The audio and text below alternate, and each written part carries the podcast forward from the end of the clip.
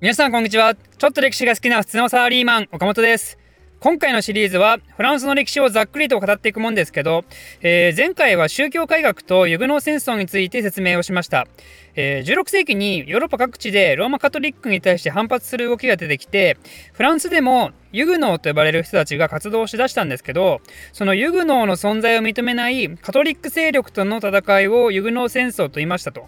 でこれは宗教対立のほか政治的な争いにも結びつくこととなってその結果最終的に1589年にブルボン家のアンリがアンリ4世としてフランス国王に即位してこれによってブルボン朝は開始されることになります。ということで、えー、今回はその続きからです。まずブルボン朝と聞いてイメージするところは何かというとやはり何といってもチンは国家なりのセリフで有名なルイ14世の存在だと思います。そんなルイ14世時代を全盛期としたブルボン朝のフランスはヨーロッパの中でもあのハプスブルク家並みの影響力を持って大陸や大陸外においてかなりの数の戦争を起こした王朝ですね。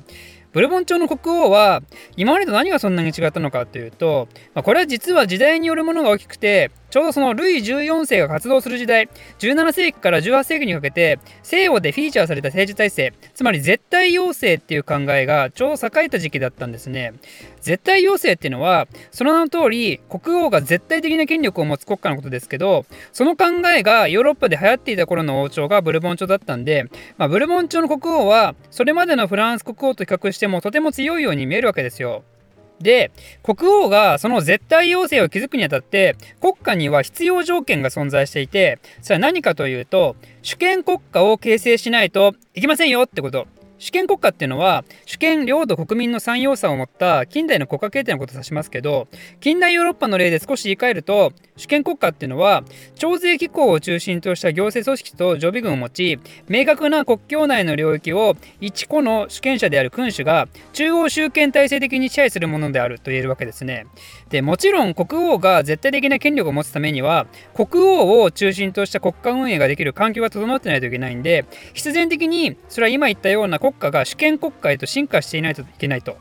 今までのようなノルマンディー公やブルゴーニュ公に頭悩まされる国王じゃダメだとブルボン朝が成立した頃は西洋各地でそのような国家の主権国家が始まるわけでその時代の波に乗っかって最高潮に行けたのがブルボン朝のルイ14世だったわけですね。ということで、えー、今回は最初に封建国家から主権国家への進化がどのように行われたのかというところについてまず説明していきたいと思います。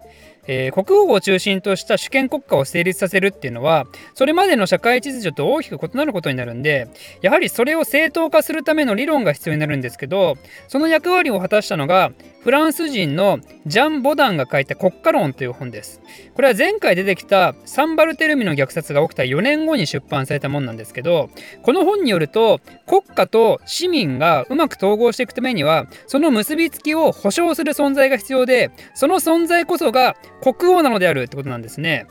ただし、ボダンは別に国王が偉い神から権利が与えられたみたいな極端なことは言ってなくてあくまで国家と民衆の利益最適化を図るためにそれをリードする役割として国王が担いなさいよってことを言っていただけではあるんですけどこの国家論が後にさまざまな言語に翻訳されてヨーロッパ各地で読まれることになってこれが後の絶対要請の根拠として扱われるようになるんですね。でこの考えの何が他に革新的であったかというと国家はその国家のための利益を追求すべきことが最優先という考えがあってその利益を犯すようであれば宗教問題は犠牲にしてもも良いということにつながったんですね、まあ、ここまでストレートには言ってないと思いますけど例えばフランス王家はカトリックなんでプロテスタント勢力は本来味方ではないんですけどでもその人たちと手を組むことが国家の利益につながるのであればプロテスタント国家と同盟結んでも OK よってことになるわけですよ。まあ、すでにイタリア戦争のあのカール5世の時代からその空気は多少ありましたけど、まあ、それでも一応後ろめたさはあったんですよそのカトリックに反するっていうのは。だけどこの時代からはでもそんなの関係ねえでもそんなの関係ねえの時代に突入したんで、まあ、ある意味おっぱっぴーな時代なわけですね。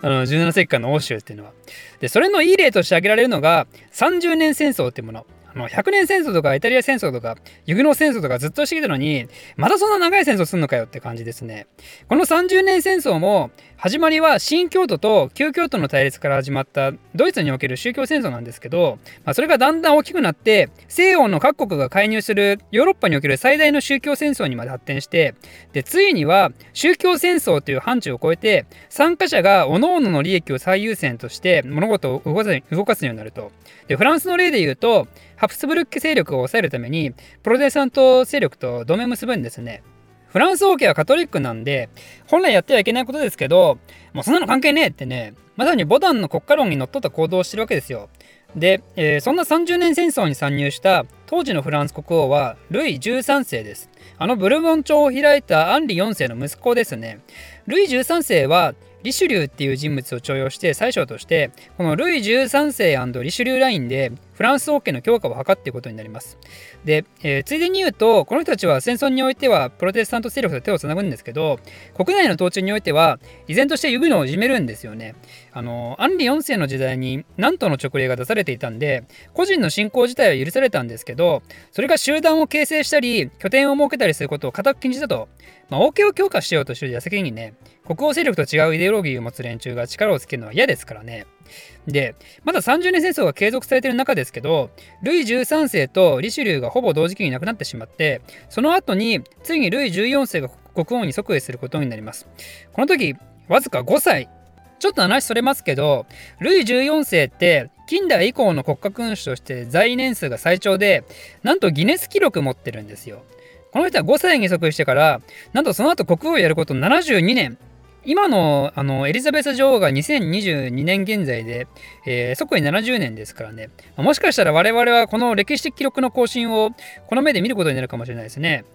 で、えー、ルイ13世には側近でリシュリューという人がいたように、ルイ14世もマザランっていう宰相が活躍することになります。えー、この人はリシュリューの部下ですね、もともと。でマザランは幼い国王のためにもう実直に権力の強化をどんどん図っていくんですけど、まあ、無理やり税金上げたり自分に文句言う勢力の中心人物逮捕したり、まあ、結構過激なことをやってそのでリシュリュー時代からあの積もりに積もった不満もあって民主がついに爆発してしまうんですね、まあ、実はこの頃はあの地球は結構寒くなっていてで農作物が不作であるとか経済的に厳しい状況もあって、まあ、そういう社会不安も重なった結果だとは思うんですけどとりあえずあのフロンドの乱っていう大規模な内乱が起きてしまいます。でこの内乱から逃げるためにマザランとルイ14世はパリから一度逃げるんですけどこの経験がまだ子供のルイ14世にトラウマを残してその結果後々ルイ14世はパリではなくベルサイユに宮殿を作ったと言われてます、まあ、よっぽど嫌だったんでしょうねパリにいるのが。でこのフロンドの乱は結局鎮圧はされたんですけど